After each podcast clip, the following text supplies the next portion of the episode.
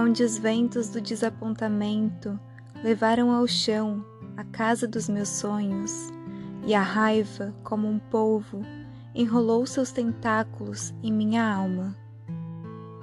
Eu parei, parei em minhas pegadas e procurei uma coisa que pudesse me curar. Encontrei na minha memória um rosto de criança, qualquer rosto de criança, olhando para o brinquedo desejado, com suave surpresa, um rosto de criança, com esperança e expectativa nos olhos.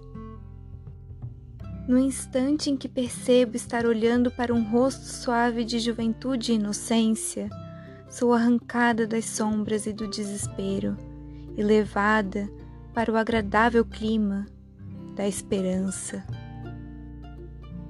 A cada vez que minha busca pelo amor verdadeiro me leva aos portões do inferno, onde Satã guarda de braços abertos, imagino o riso de mulheres amigas cujo som tilinta como amuletos de vento, impelidos por uma brisa instigante.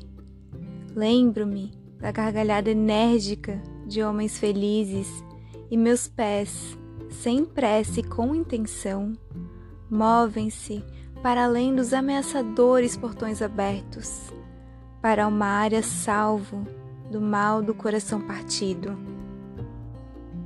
Sou um construtor às vezes, construí bem, mas muitas vezes construí sem pesquisar o solo sobre o qual coloquei meu edifício.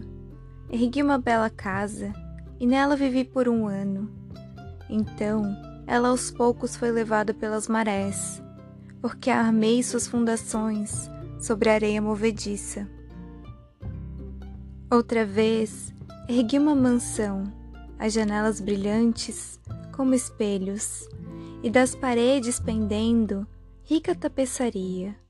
Mas a terra tremeu com um leve abalo, e as paredes ruíram, os chãos se abriram, e meu castelo se desfez em cacos ao redor dos meus pés. O pêndulo emocional dos fatos e a impermanência da construção ecoam as formas de amor agonizante descobri que o afeto platônico das amizades e o amor familiar pelas crianças podem ser confiáveis, para com certeza erguer a alma alquebrada e consertar o espírito fétido. E para mim, acabou-se o romance erótico, até que. Sobrevivendo, poema de Maya Angelou no livro Carta Minha Filha.